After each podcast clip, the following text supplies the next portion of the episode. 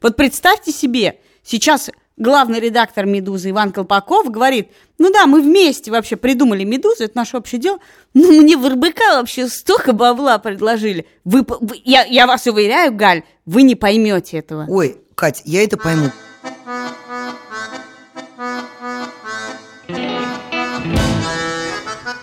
Всем привет, это подкаст «Как жить». Меня зовут Лика Кремер. Меня зовут Галина Тимченко, здравствуйте. И я, Катя Крангаус, привет. И прежде чем мы начнем, я хочу напомнить, что у нас еще три подкаста. Это «Медуза в курсе», «Текст недели» и скоро выходит из отпуска «Дело случая».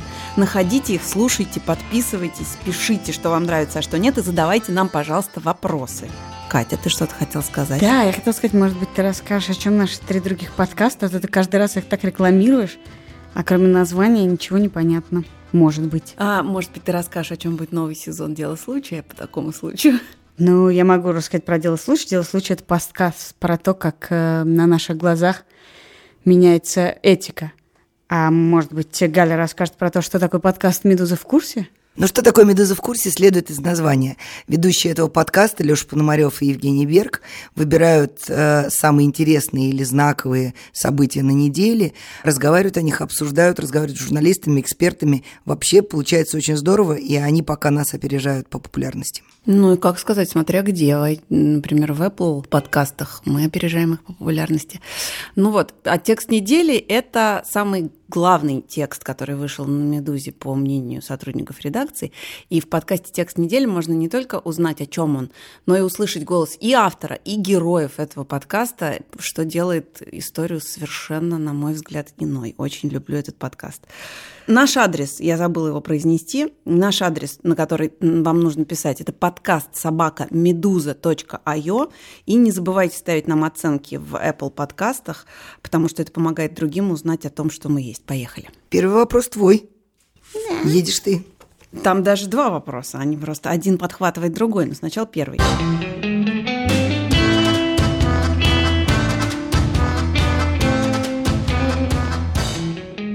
Мне очень не нравится традиция скидываться коллегам на исключительно личные события вроде дней рождения или рождения детей.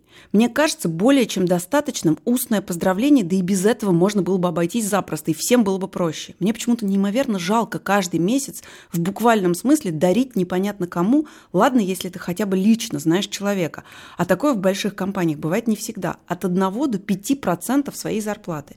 По идее, весь год скидываешься всем, а потом в твой день рождения тебе вроде как обратно плюс-минус эта сумма возвращается. Но вопрос, зачем это вообще надо? Это переливание из пустого в порожнее.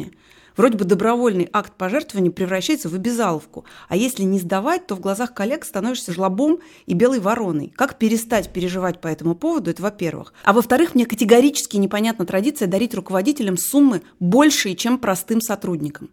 То есть что это вообще такое, когда человек с доходом 50 тысяч рублей дарит деньги человеку с доходом в 300 или 500 или больше тысяч? Что вообще происходит? Как это? Зачем это? То есть разве это вообще логично, что я, человеку, у которого нет автомобиля, дарит деньги человеку, который ездит на новеньком Land Rover? Ого!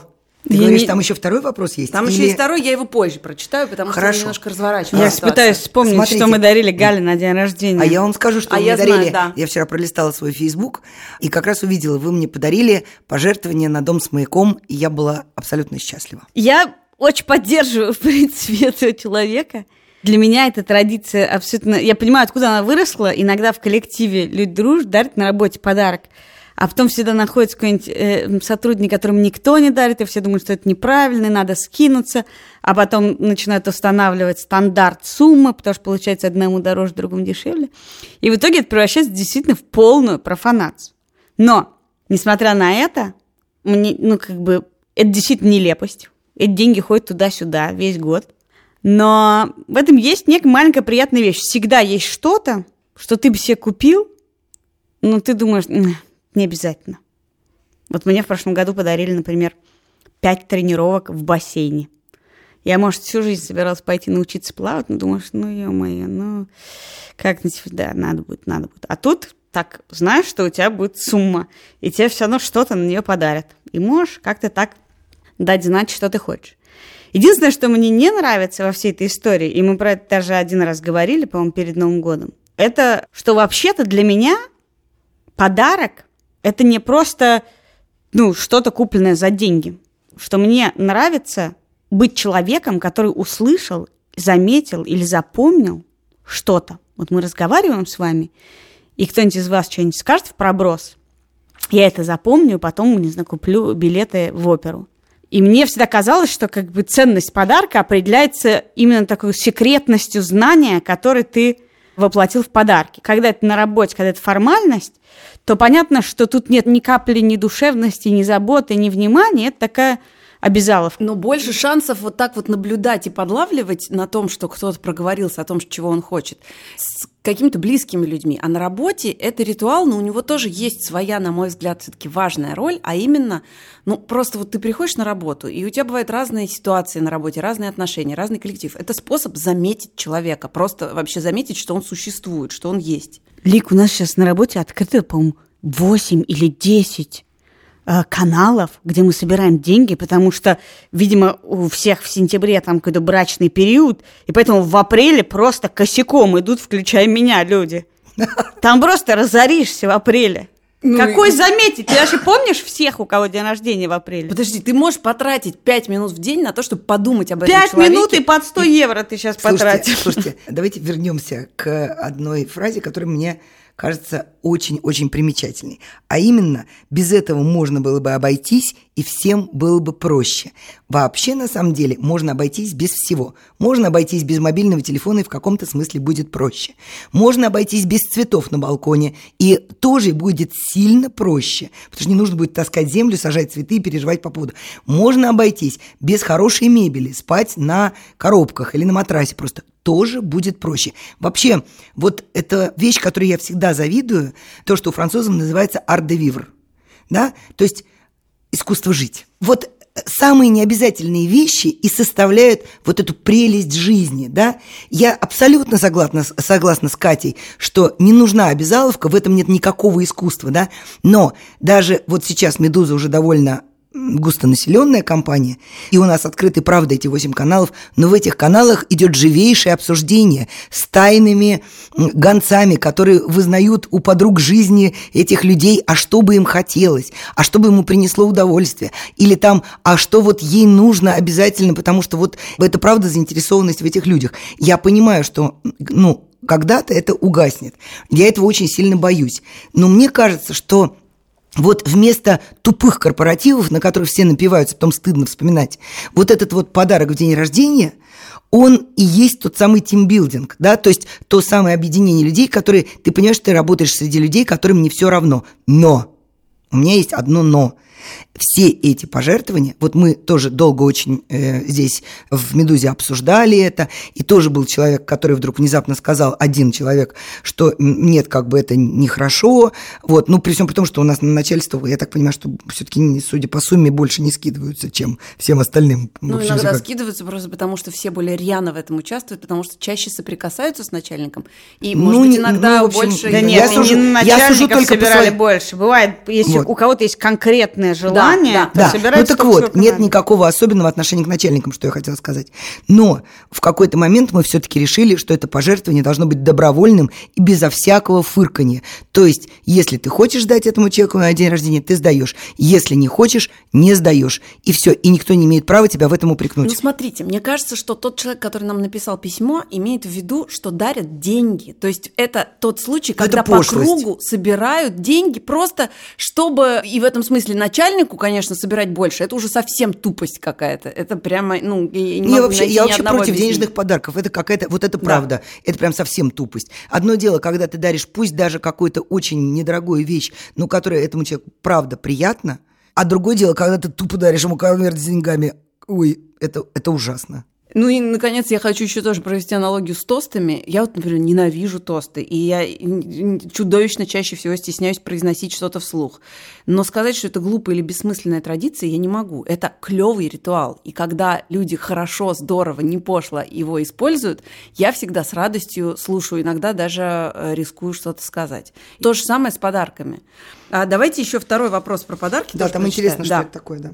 В одном из предыдущих подкастов Катя высказалась в духе «ненавижу, когда заказывают себе заранее подарки». Мне хотелось бы солидаризироваться с Катей. Это хорошая тема, и мне очень интересно, что вы про это думаете.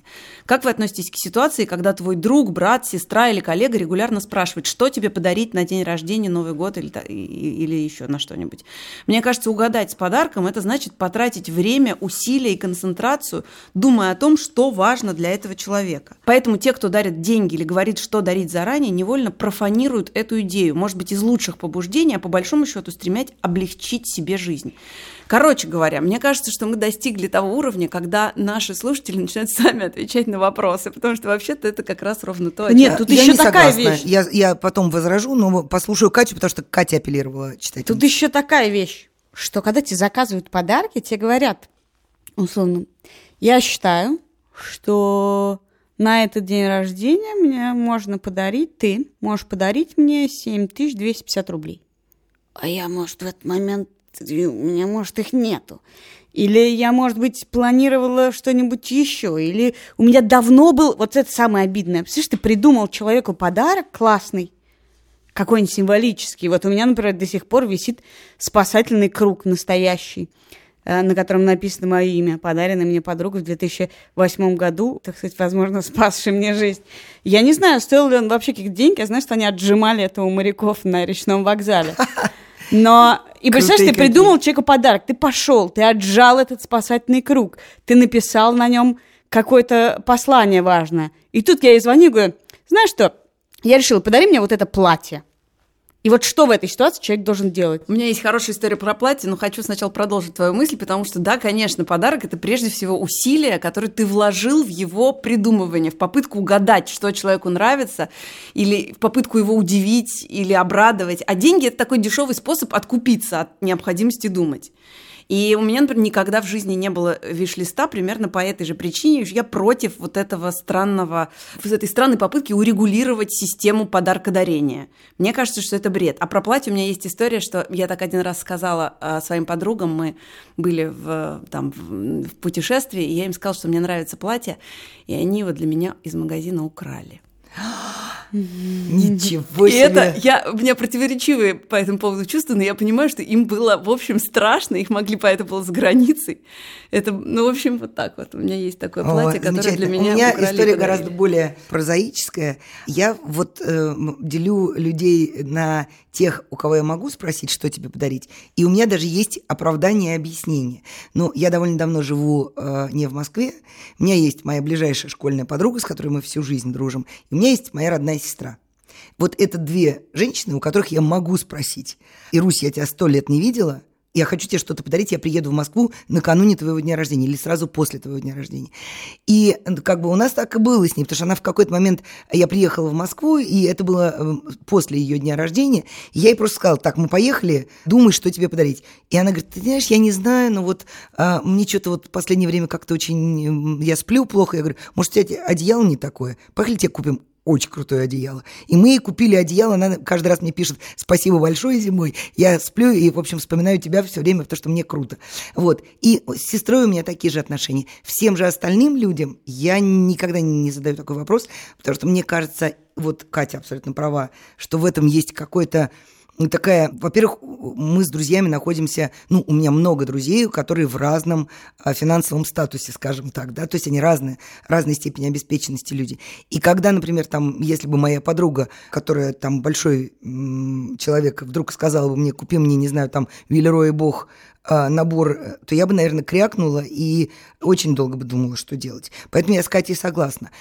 И поэтому же я и не люблю виш-листы. Но про виш-листы, извините, что я много говорю, у меня есть одна очень трогательная история, как, как мне кажется. Я ее, я ее расскажу, но не скажу, кто участники, потому что они мне не очень разрешали этого делать. Значит, у меня есть подруга, у нее есть мама.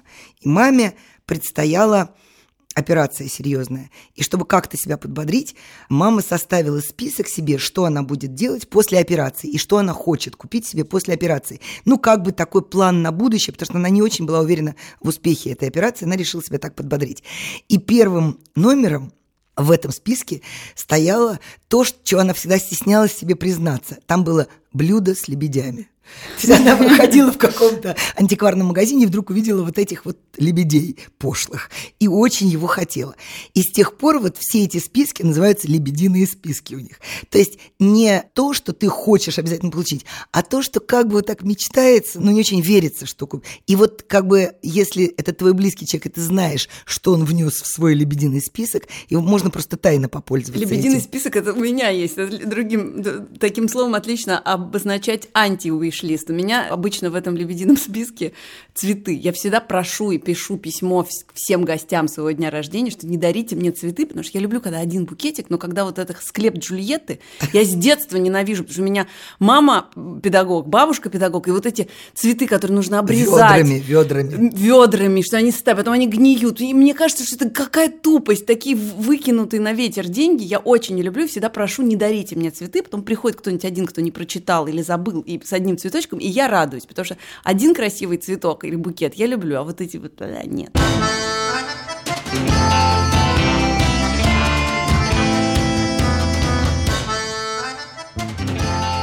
Наша аудитория молодеет, и теперь нам пришел вопрос от ученика восьмого класса.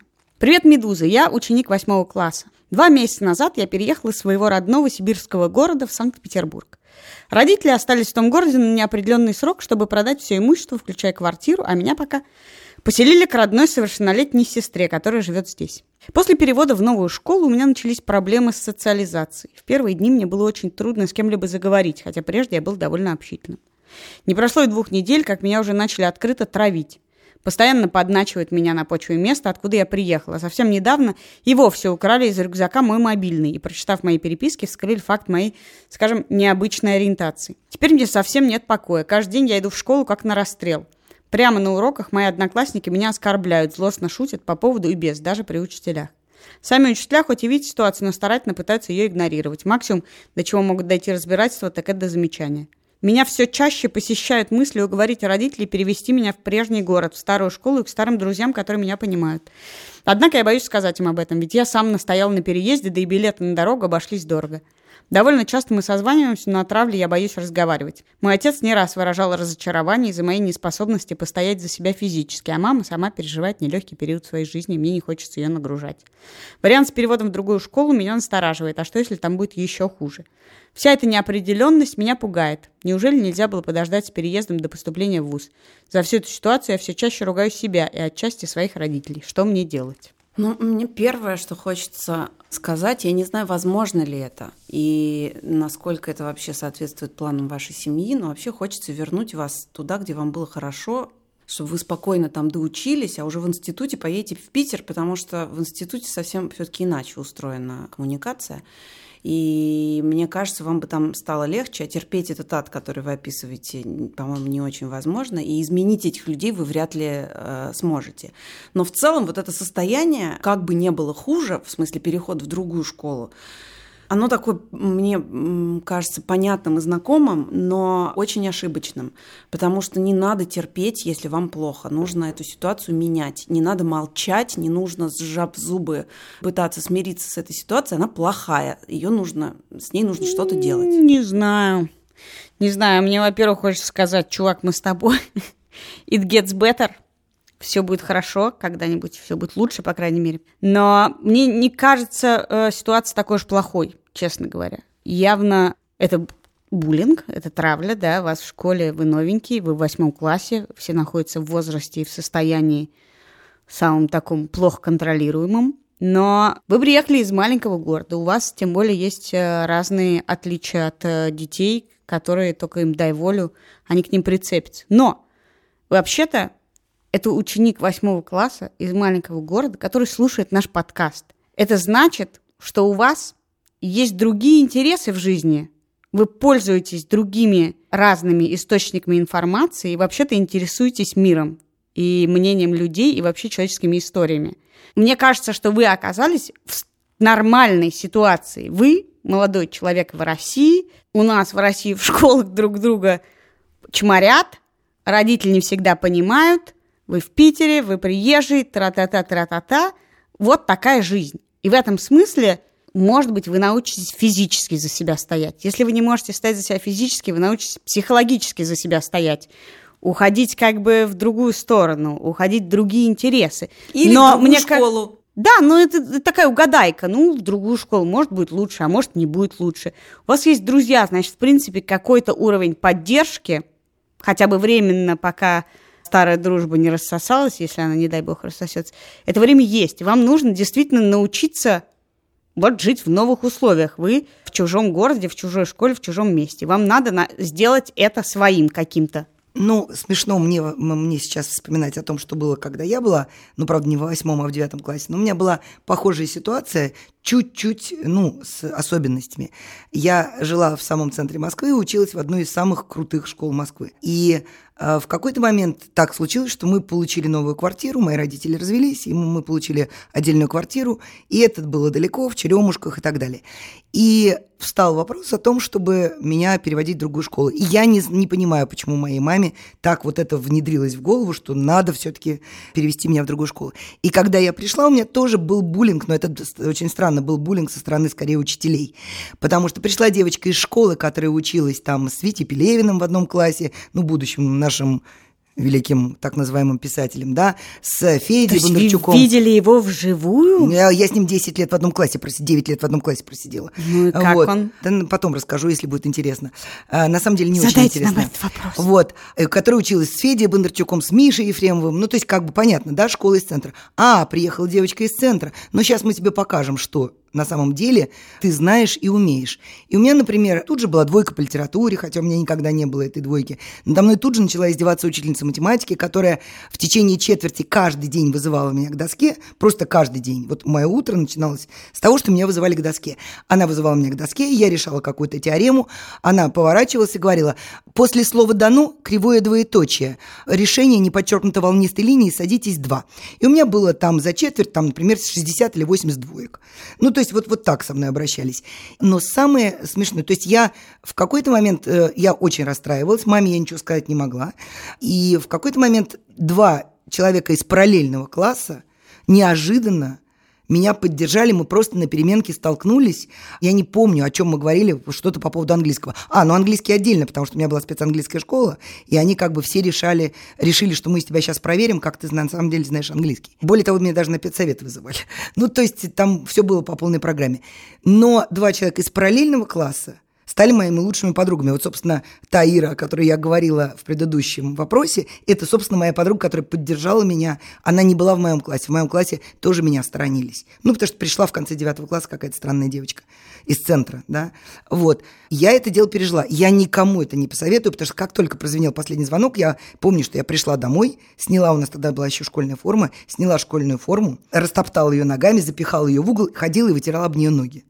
Вот следующее, и, в общем, запрещал всем к ней прикасаться. Она у меня вместо половой тряпки лежала перед дверью. Я никому это не посоветую. Поэтому, если есть возможность хотя бы в другую школу перейти, я сомневаюсь, что ваши родители сейчас все бросят, все свои планы и сядут на то, если они уже продают квартиру и какие-то вещи.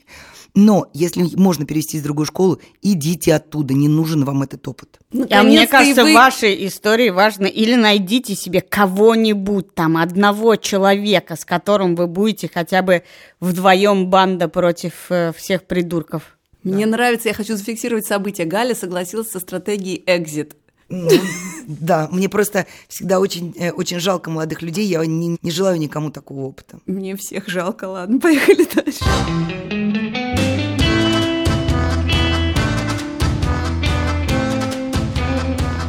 Ну вот, и тут как раз Галя согласилась э, с э, стратегией экзит, и вопрос Гале упал очень тяжелый. Итак, пишет нам читатель. Мой друг рос со старшими сестрами и отцом. Его мать вскоре его рождения сильно заболела. Речь идет о психическом заболевании. Точный диагноз я не знаю, но там были и попытки самоубийства. Женщина немало времени провела в психиатрической больнице. В жизни семьи она не участвовала, вскоре ушла, оставив мужа и четверых детей. Попыток бороться с болезнью и сохранить семью она тоже не предпринимала, а уехала за границу, а, где жила несколько лет самостоятельно и получала пособие по инвалидности. С семьей она не контактировала. Недавно она вернулась на родину, не по своему желанию, а по необходимости, и потребовала от своих детей заботы, от всех, кроме старшей дочери, которая сама является многодетной матерью и умеет дать отпор. Эта забота заключается в том, что она по 10 раз названивает своим взрослым детям с двумя сообщениями «Боже, как мне плохо, а вы, гады, живете и радуетесь» и «Вы неблагодарные ублюдки». Дальше идет ряд непечатных выражений. Если кто-то из детей не берет трубку или игнорирует ее, она начинает грозить самоубийством. Двое ее детей – мои друзья. Мы обсуждали эту ситуацию. Я спрашивала, почему они не могут прервать отношения с ней. Оба говорят, что это их мать, какой бы она ни была. Я уважаю их мнение и наставить на чем-то или вмешиваться не собираюсь. Тем не менее, мне интересно, а как жить в такой ситуации? Как можно дать отпор матери, которая, с одной стороны, эмоционально насилует и терроризирует своих детей, но, с другой стороны, она больна и ее жалко? Ну, вообще тяжелый очень вопрос, но хочется попробовать все-таки сказать, что обозначать границы, в том числе с родственниками, в то, с родственниками, в том числе с близкими, в том числе с нездоровыми, можно и нужно. Просто нужно провести черту, сколько вы можете дать помощи, а сколько, а вот где уже находится ваша личная территория, за которую никому нельзя заступать. Но Тут нам пишут не родственники этой женщины, а подруга, которая наблюдает это со стороны. И мне кажется, это важно, потому что понятно, что вы не можете повлиять на эту ситуацию. Это решение детей этой женщины они, если захотят и найдут в себе силы остановить вторжение в свою жизнь, они это сделают. Мне просто кажется, честно извиняюсь, перебью, что все не так просто. Всегда, когда мы видим что-то со стороны, кажется, ну, сумасшедшая мама лезет к своим детям, портит им жизнь, а они, значит, тряпки не могут э, ей дать отпор, как бы им помочь дать ей отпор.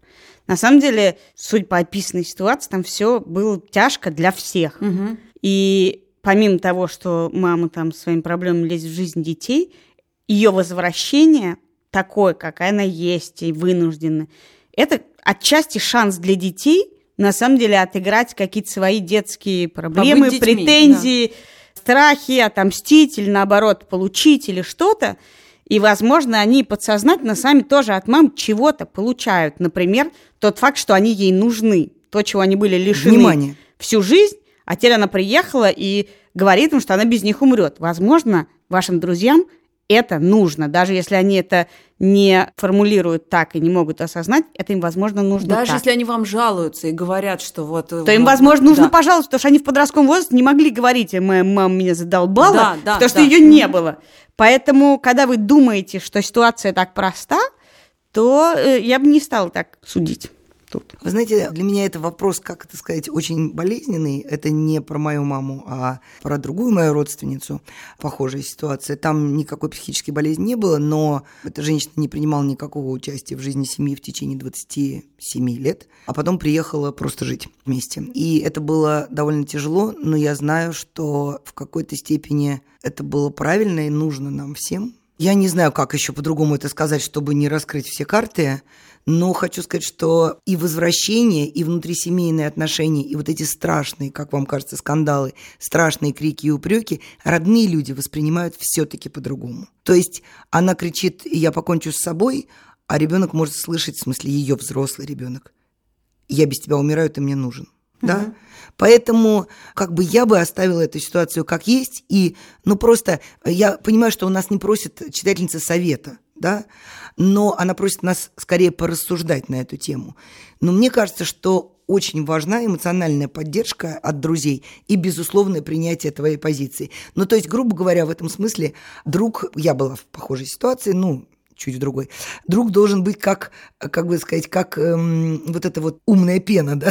То есть, когда ты жалуешься, он будет говорить, ты прав. И когда ты не жалуешься, а пытаешься этому человеку, который тебе делает больно, как-то помочь, он тоже должен тебе говорить, ты прав, да. да То есть, да. ты нуждаешься в этом смысле только в одобрении. Какую бы ерунду ты в этот момент не, а, не Отвечая не на прямой вопрос, как можно дать отпор, мне кажется, честно говоря, когда человек по-настоящему хочет избавиться и прекратить отношения с кем-то, он это делает. Проблема возникает тогда, когда человек думает, что он хочет избавиться, а на самом деле не хочет. И тогда у человека начинается весь этот конфликт, и его раздирает. Но кажется, все-таки эта проблема не в том, что они хотят дать отпор и не могут его дать, а это проблема глубже, и ваша задача действительно просто помогать, наблюдать, поддерживать и точно не влезать в это. Кать, твой вопрос следующий, но я хочу сказать, что у нас очень странная сегодня передача. Практически на каждый вопрос у меня есть собственный личный опыт, и я сама удивляюсь этому. Давай. Наконец-то я могу перестать рассказывать про свои истории.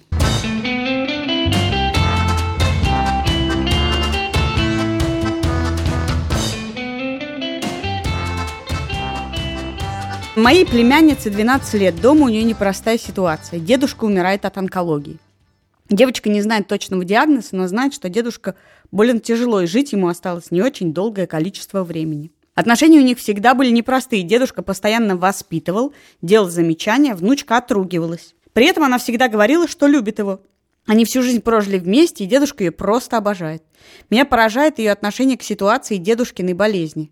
Она отмахивается от его просьб, закатывая глаза, говоря, что устала или занята. Хотя это не так. Вечно жалуется, что дедушке достается больше, чем ей, что мама проводит много времени с ним. Я ни разу не видела, чтобы она плакала или переживала из-за того, что он уходит.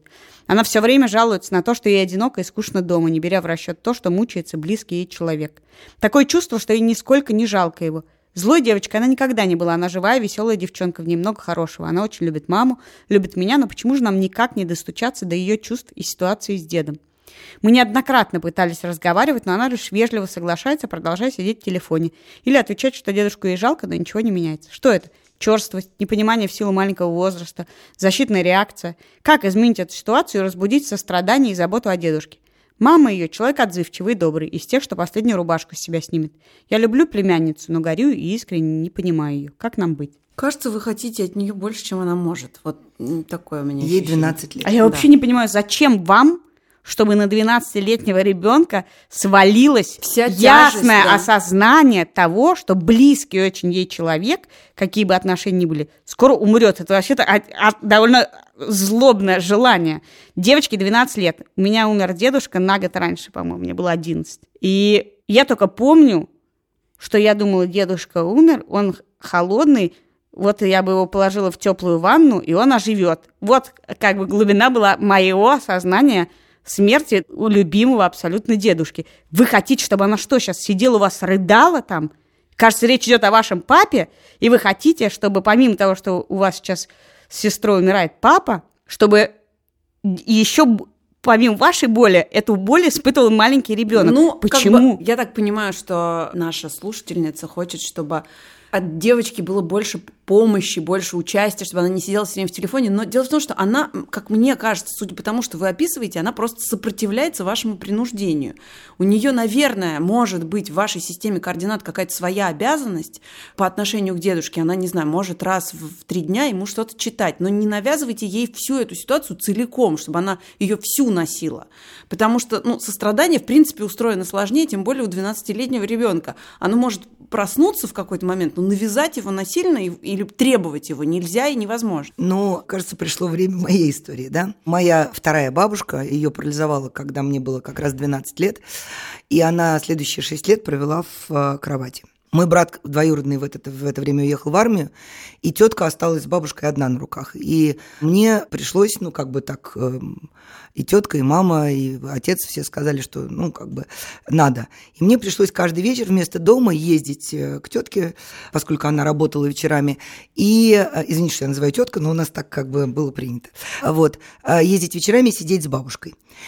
Это была моя любимая бабушка. Мы с ней много чего вместе придумывали, когда мне было совсем мало лет. Она потрясающе шила, она обшивала меня, и вообще все было хорошо. И я за ней ухаживала по необходимости. То есть, ну, я кормила ее там в какое-то время и там могла, что могла делала, почитать, принести, вот это все. Вот. Но когда вернулся брат из армии, а мне уже там в ту пору было там, предположим, 14 лет, а когда я приезжала к ним в гости, я у них часто бывала. Я помню вот это ощущение, как можно дольше не заходить к бабушке. Она даже звала меня. И я только кричала из коридора, бабушка, бабушка, я сейчас приду. И я помню, как я отодвигала вот это ощущение. Хотя я за ней ухаживала, ну, как бы, когда нужно было. Но вот это ощущение, эта тяжесть вот этого больного человека, который плохо говорит. Она заново училась говорить, она заново училась читать, у которого очень плохо действует рука, там, ну и так далее. Это невозможно в 14 лет, это очень тяжело. И я точно так же, я читала книжки, я смотрела кино, я сплетничала с теткой, я, э, значит, ругалась со своим двоюродным братом. Я оттягивала этот вот момент встречи, потом я приходила, садилась к ней на кровать, обнимала ее там и так далее. Но не надо этого требовать от ребенка, правда. Более того, кажется, ваша история это первая смерть близкого человека на глазах у ребенка. И помимо того, что он сейчас умрет, вы вообще-то дико давите на девочку. Так, что потом, когда спустя несколько лет она будет вспоминать своего дедушку, она будет вспоминать, как он умер, и она будет вспоминать себя – Вы сейчас в нее впихиваете адское чувство вины, чтобы она потом в 16, 18, в 25 считала себя сволочью черствой. Зачем это вам нужно? Почему вы... Что? Зачем? Нет, просто, просто девочки, мне кажется, еще просто не по возрасту, 12 лет. Даже если она очень умненькая, очень веселая, если она разговаривает на равных, ну, правда, она еще не сформированный человек. Я бы, ну, как бы Да даже нет, Галь, это нечестно. Даже есть сформированный. Человек имеет право на св- свое переживание боли. Нельзя навязывать человеку, близкому тем более вам, как он должен переживать утрату, будущую утрату? Это вообще какой-то дико странный Но посыл. Тут как бы, да, не про утрату, опять-таки, все-таки я ска- хочу скорректировать, что э, а про участие, видимо, сейчас в жизни семьи. Но я не знаю, у меня пока нет 12-летних детей, но все, что я помню о себе в этом возрасте, это то, что меня чудовищно бесило, что я не соответствую ожиданиям своих родственников. И мне хотелось действовать из принципа, чем хуже, тем лучше. И вообще не трогайте меня, не учите меня жить. Вот, вот Просто представьте себе, зале, залезьте в голову 12-летнего ребенка и подумайте, что у него может быть что-то Не похожее. надо представлять, у женщины больной папа. Займитесь больным папой и не считайте, что все вокруг должны заниматься тем же самым. Займите своей племянницей, потому что, судя по тому, Надо что вы пишете, она чувствует, что ее тоже все бросили, и все только э, с дедушкой носятся. Да, может быть, если перестать ее тюкать, все выровняется. Жесткие вы сегодня барышни.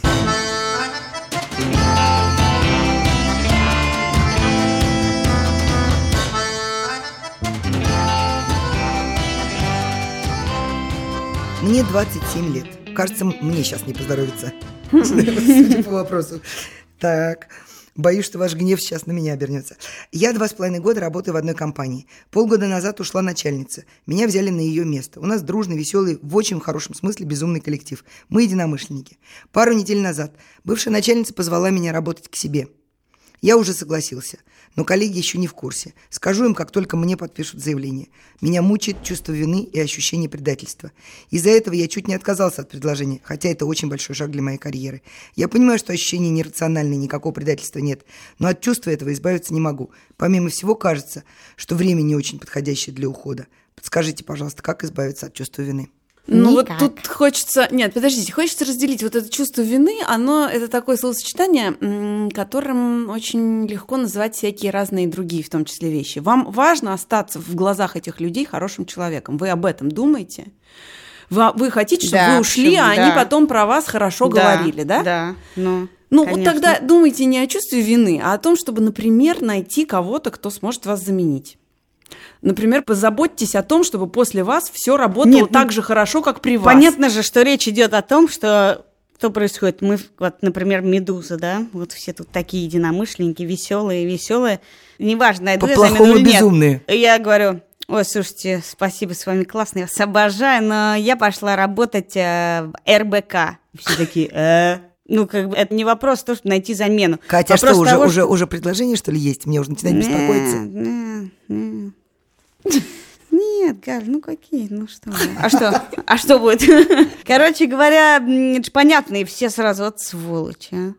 Что тебе? Мы тебе все было про мы нее тебе, понятно, да, что понятно. с ней что-то не так. Мы тебе мы все, сразу, а я подозревала, да. Плюнула в, в душу.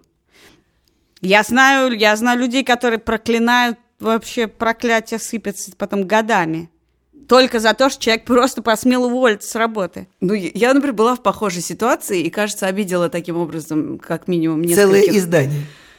Нет, Целый уникальный журналистский коллектив. Ну, несколько человек, наверное, я действительно каким-то образом подвела. И, наверное, они справедливо на меня обиделись. Но идти вперед в этом смысле, если вы чувствуете такую потребность, всегда важнее. Просто для вас. Чего? Для...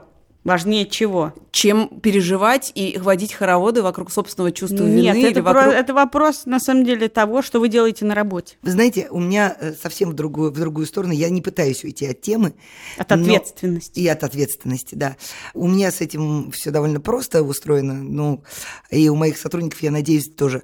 Но мне очень, всегда, меня всегда очень озадачивало вот это наша присущая русским людям, как бы жителям вот этой вот большой-большой прекрасной страны, какая-то конечность устремлений. То есть уж если пришел на работу, то работай до конца жизни. Вот если купил квартиру в Москве, то и сиди, где посажен. Вот если поступил в э, сельскохозяйственный институт, вот и изучай комбайны. То есть как бы люди меняют работы раз в три, раз в пять лет. Люди переезжают из города в город. Люди переезжают там, не знаю, из страны в страну. В этом ничего нет ужасного. Вы были вместе с ними на каком-то отрезке пути. Скажу больше, совсем уж прямо очевидные вещи. Капитан очевидности с нами, как всегда. Ребята, и жизнь когда-то закончится. Вы на этом отрезке пути. Нет, в общем, не Галь, вы, лука- вы лукавите. вы Нет, лукавите. Вот абсолютно. ща- нет, просто пример. Вот смотрите, много где, не только в СМИ, работая в России, в классных местах, есть ощущение, что мы как бы банда. Мы банда, делаем что-то, мы против мира. Вот представьте себе, сейчас главный редактор «Медузы» Иван Колпаков говорит, ну да, мы вместе вообще придумали «Медузу», это наше общее дело, но мне в РБК вообще столько бабла предложили. Вы- я, я вас уверяю, Галь, вы не поймете этого. Ой, Кать, я это пойму, потому что, прости, пожалуйста, в Лентере у меня работал не один Иван Колпаков, у меня был там 12 отделов, и у каждого был свой начальник. И некоторые из этих начальников именно так и Вы поступали. не офигеете? Ну, во-первых, никогда не бывает, чтобы все сразу. Всегда бывает какой-то один человек, э, который, конечно, ты поорешь, конечно, ты поплачешь, конечно, там ты э, скажешь ему вслед каких-то безобразных слов, потом вы обниметесь, а потом там через какое-то время он вернется. Ну, например, э, у меня в ленте так было с очень многими людьми. То есть люди возвращались и по два, и по три раза. А вопрос в том, что никто никому на крови не присягал быть со мной всю жизнь. Это просто какая-то часть твоей рабочей жизни, твоей карьеры. Тебе со мной хорошо, в смысле в этом издании, тебе изданию с тобой хорошо, прекрасно. Давайте будем максимально лояльны и максимально будем э, э, этому, как бы в английском слово devoted, как оно... э, э, Посвящены ну, не посвящены, как а при- ну, как бы ну, преданы Преданы, этому. да. Но на этом этапе жизни он когда-то может закончиться. Не нужно себя чувствовать предателем из-за этого. Поменялась ситуация, поменялись интересы, вы выросли, в конце концов. Здесь нет такой возможности роста или такого интереса. Вы уходите Всё-таки туда и все. Хочу вернуть вас к тому, что наш слушатель пишет о том, что он в этой компании начальник, то есть на нем, видимо, много держится. И Так, как Лика, ты уже все сказала. Просто нужно подготовить почву для того, чтобы... Ну, понимаешь, я в каком-то смысле была не в этой ситуации, но точно так же, когда я ушла из Ленты.ру, я... э, Последняя летучка Ленты.ру была целиком посвящена тому, что я уговаривала все 77-84 человека остаться и продолжать Подождите, работать. это же было какое-то, все 77 не вернулись домой. Эта Абсолютно. цифра, эта цифра была в чем-то другом. Не Нет, знаю, я очень хорошо понимаю, о чем речь, потому что я понимаю, когда все как бы, все прям, все как литые друг другу стоят, и вдруг один человек говорит, а я пошел, я понимаю, что можно очень расстроиться, я не раз расстраивалась, когда вдруг человек с бухты-барахты говорит, а у меня вообще другие планы в жизни. Но вы-то уже все решили на самом деле, вы как бы ваши приоритеты уже расставлены, у вас нет сомнения на самом деле, делать это или нет. Вы уже согласились, значит, вы ясно увидели, что для вас это решение правильно. В этой ситуации тут как бы с чувством вины ничего не делать, ребята расстроятся, вы это должны выдержать, эту обиду у нее есть, я считаю, право на существование, но и просто это надо вытерпеть. Если бы у вас были сомнения, вот это было бы сложнее разбираться с тем, что важнее в жизни. Э, Я все-таки хочу вернуться к словам Лики, они мне кажутся чрезвычайно важными. То есть, если человеку подписывают заявление, значит, ну, он какой-то начальник, но не самый-самый большой начальник. Не сам у себя на, на заявление подписывает. Это означает только то, что что вы можете сделать? Вы можете немножко смягчить ущ- ущерб. Вы хорошо знаете этот отдел, вы хорошо знаете эту команду, вы хорошо знаете, кто туда придется, на, как бы к- ко двору, а кто нет. Ну, посоветуйте большому начальству хорошего человека из вашей команды, изнутри выдвините его. И поговорите с ними честно, откровенно и расскажите им, кого вы видите на своем месте. Люди, может быть, и не поймут, но вам полегчает. Но будьте готовы, что и за этот совет вас тоже проклянут потом когда-нибудь. И будьте готовы к тому, что вас проклянут в принципе, когда вы вступаете в дружный веселый коллектив. Это был подкаст «Как жить» и мы, Галина Тимченко. Катя Крангаус. и Лика Кремер. Пожалуйста, присылайте нам вопросы о том, как жить на адрес подкаст собакамедуза.io и в телеграм-канал Медуза You. Лучше всего, если это будут голосовые сообщения, но можно и просто написать. Мы постараемся ответить на все через неделю, Но не обещаем. потому что вас очень много. Вас много, а мы втроем. а мы втроем. Не, ну началось, но мы будем стараться. Подписывайтесь на наш подкаст и пишите нам, что вам нравится, а что нет. А, Ставьте нам оценки в приложении Apple Подкасты, потому что это помогает другим узнать, что мы есть. И до Ну и встречи. мы, в общем, в жизни не очень пятерочницы, а здесь есть шанс. Счастливо. До встречи через неделю.